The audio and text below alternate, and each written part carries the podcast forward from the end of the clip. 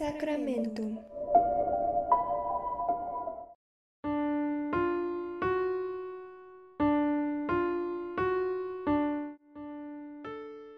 Hola, buenos días, tardes, noches, cualquier día, hora o momento en el que estén escuchando esto.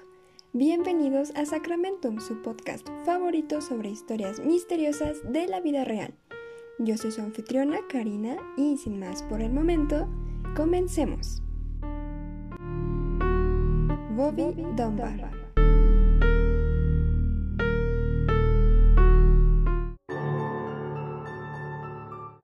Esta semana toca la historia de Bobby Dunbar, uno de los casos más investigados en Estados Unidos y que, si bien tuvo una solución inmediata, entre comillas, después se vería que esa solución no resultaría ser tan efectiva como se pensaba en un principio. Pero, ¿qué fue lo que pasó o en qué consistió el caso de Bobby?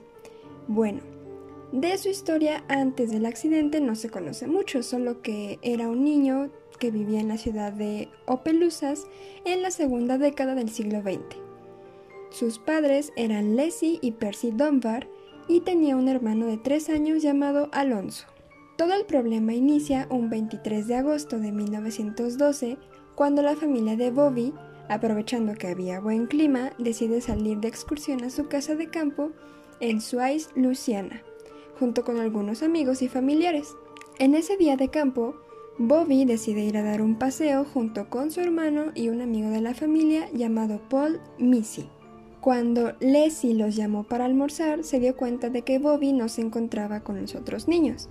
Es ahí cuando su madre y varias personas que se encontraban con ellos en el día de campo comienzan una búsqueda muy frenética del niño en los alrededores del lago y al no encontrarlo se ven en la necesidad de llamar a las autoridades. Minutos antes de la desaparición del niño, su padre había partido rumbo al trabajo, cosa que Bobby quiso evitar porque pues era un niño chiquito y quería que su papá se quedara a jugar un poquito más con él.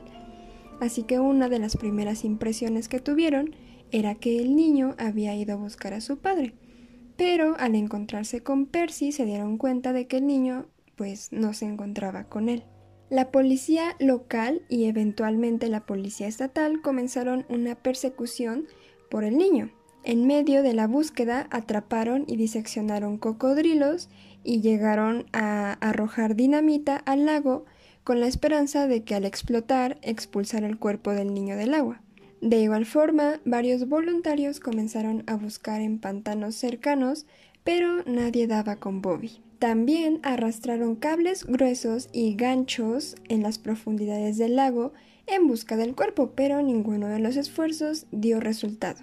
Temiendo que el pequeño hubiera sido secuestrado, se envió su foto a los distintos cuerpos policiales del país e incluso la familia, con ayuda de donaciones, ofreció una recompensa para quien diera información del paradero de su hijo.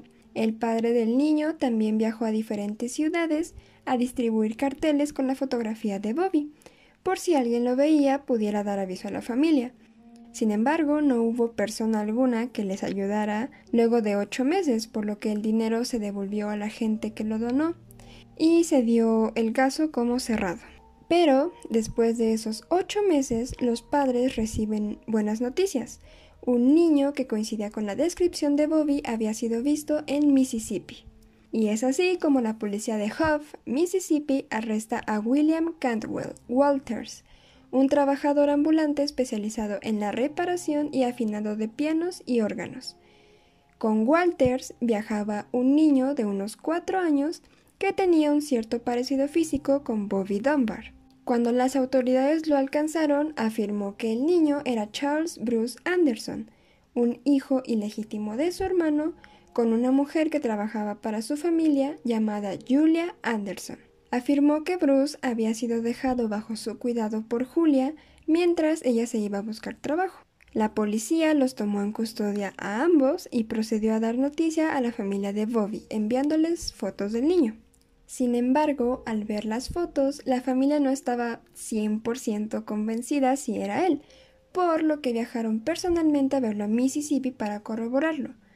Pero aquí existen dos versiones muy contradictorias sobre el reencuentro del niño con su supuesta familia. La primera versión fue respaldada por varios diarios y periódicos. Uno de ellos afirmó que estaba alegre y que el niño gritó instantáneamente mamá al ver a Leslie, y algunos otros publicaron que los Dunbar lo habían reconocido como Bobby de inmediato y que éste los había reconocido a ellos y a su hermano, llamándolo incluso por su nombre. La segunda versión dice que tanto Leslie como Percy Dunbar dudaron en confirmar que el niño era Bobby el primer día que lo vieron, así como que le dijeron que el pequeño no mostró indicio alguno de reconocer a sus padres. Al día siguiente, pidieron compartir más tiempo con el niño y así poder estar seguros de que era su hijo. Después de llevárselo a su casa por la noche y bañarlo, Leslie dijo que había identificado lunares y cicatrices en el cuerpo del pequeño que confirmaban que era su hijo. Las autoridades entonces le entregaron el niño a los Dunbar, quienes se lo llevaron a su casa en Opelousas, donde fue recibido con felicitaciones, celebraciones y muchos, muchos regalos por su vuelta a casa. William Cantwell, por otro lado, continuaba asegurando que no era Bobby, sino Bruce, el niño que la familia se había llevado. Sin embargo, unos días después de que los Dunbar llevaron a Bobby, apareció Julia Anderson, respaldando las afirmaciones de Walters de que el niño era su hijo. Esta mujer confirmó que le entregó a Bruce voluntariamente en febrero de 1912 para que Cantwell lo cuidara por unos días en lo que ella encontraba trabajo. Pero esos días se convirtieron en semanas y después en meses, en los cuales, a pesar de la ardua búsqueda, no había encontrado empleo. Es decir, en más de un año la madre no había tenido noticias de ninguno de los dos. Sin embargo, Julia se encontró con un recibimiento no muy cálido, pues la prensa hizo un retrato muy negativo de ella y su moralidad fue cuestionada por haber tenido tres hijos estando soltera, que de hecho los dos primeros habían muerto a muy corta edad, e incluso se insinuó que era prostituta. Un periodista llegó a escribir que Julia carecía del instinto maternal que incluso los animales tienen.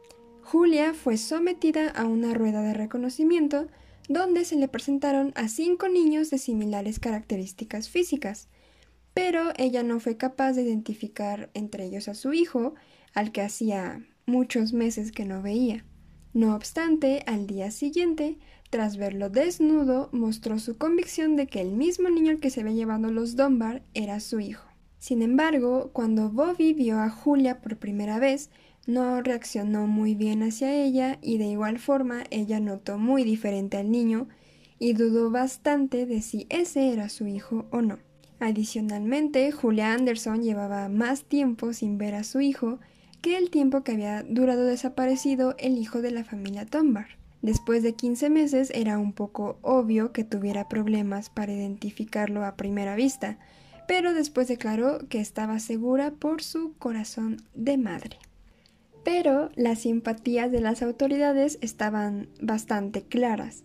Por un lado estaban los Dunbar, una familia honrada, trabajadora y decente, que había pasado por la penosa experiencia de perder a su hijo, y por el otro estaba Julia Anderson, una madre soltera y pobre, acusada de negligencia y de mala madre, que según su propia declaración había entregado a su hijo pequeño a un vagabundo y que además, como se encargaron de destacar bastante los periódicos, había sido incapaz de reconocer al niño en primera instancia. La declaración de Anderson fue desestimada y el pequeño volvió con los Dunbar. Sin recursos para poder emprender una batalla legal, Anderson se vio obligada a regresar a Carolina del Norte. Pero Julia volvería a Luciana para participar en el juicio por secuestro que la familia Dunbar inició contra Walters. Una vez más, defendió al acusado y reclamó que le devolvieran a su hijo.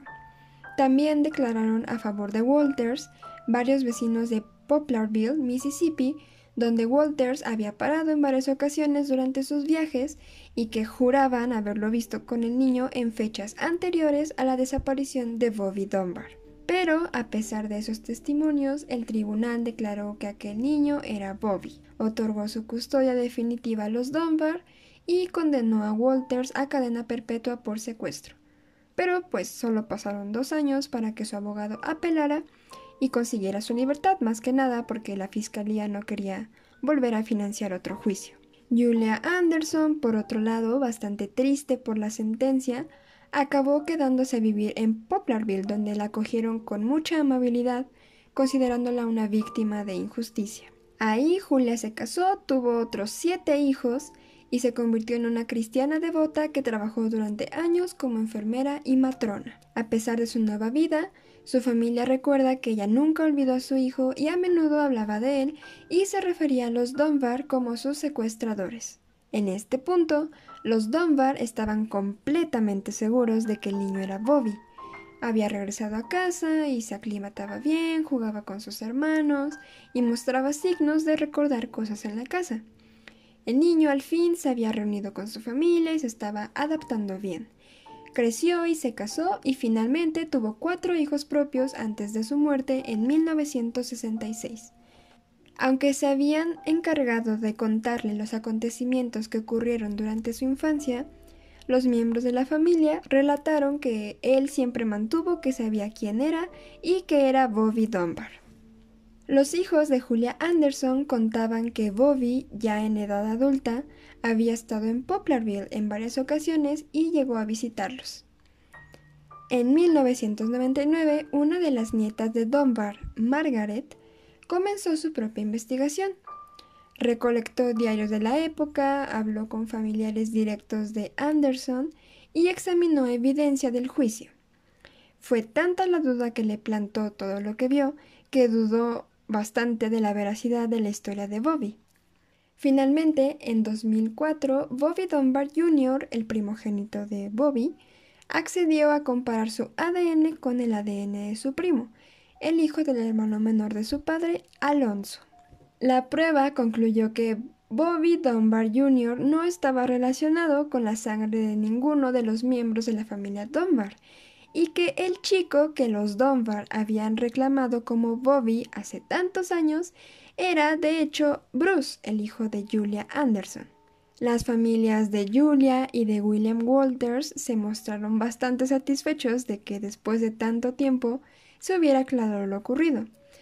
En cambio, entre los hijos y nietos del supuesto Bobby Dunbar, hubo bastantes que se negaron a reconocer aquellos resultados afirmando considerarse únicamente miembros de la familia Dunbar. En cuanto a lo que pasó con el verdadero Bobby Dunbar, hasta la fecha no se sabe. Margaret cree que el niño cayó al lago y se ahogó. Tal vez fue comido por un cocodrilo o fue atacado por un oso en el bosque, pero no hubo evidencias de que hubiera sido comido por algún animal, ya que nunca apareció ropa o algo que le perteneciera. Por otro lado, algunos periodistas teorizaron que Leslie y Percy Dunbar habían hecho algo con su hijo y habían usado a Bruce para cubrir sus actos. Las autoridades afirman que encontraron huellas que se alejaban del lago y que escucharon las afirmaciones de los lugareños de que habían visto a un hombre de aspecto sospechoso llevándose al niño. Pero, pues, los rumores nunca se confirmaron. Es así como, desde 1912 hasta el día de hoy, el caso de Bobby Dunbar sigue sin resolverse. En fin, este fue el caso de esta semana. La verdad era un caso que yo no conocía tan a fondo y entre más lo leía, como que más me iba interesando. Creo que lo que más me llamó la atención es que el niño supo la verdad todo el tiempo e incluso cuando vio a su mamá, pues decidió irse con la otra familia. Yo creo que fue más por el hecho de que pues su mamá lo dejó con un señor desconocido y con la otra familia iba a estar mejor, tenía una estabilidad económica más fundamentada y pues eso, tal vez fue mucho resentimiento hacia su madre por haberlo abandonado más de un año con un hombre al que no conocía. Espero que el episodio les haya gustado y les haya parecido interesante. Los espero la próxima semana con el caso de Natasha Campush. Buenas noches y bye.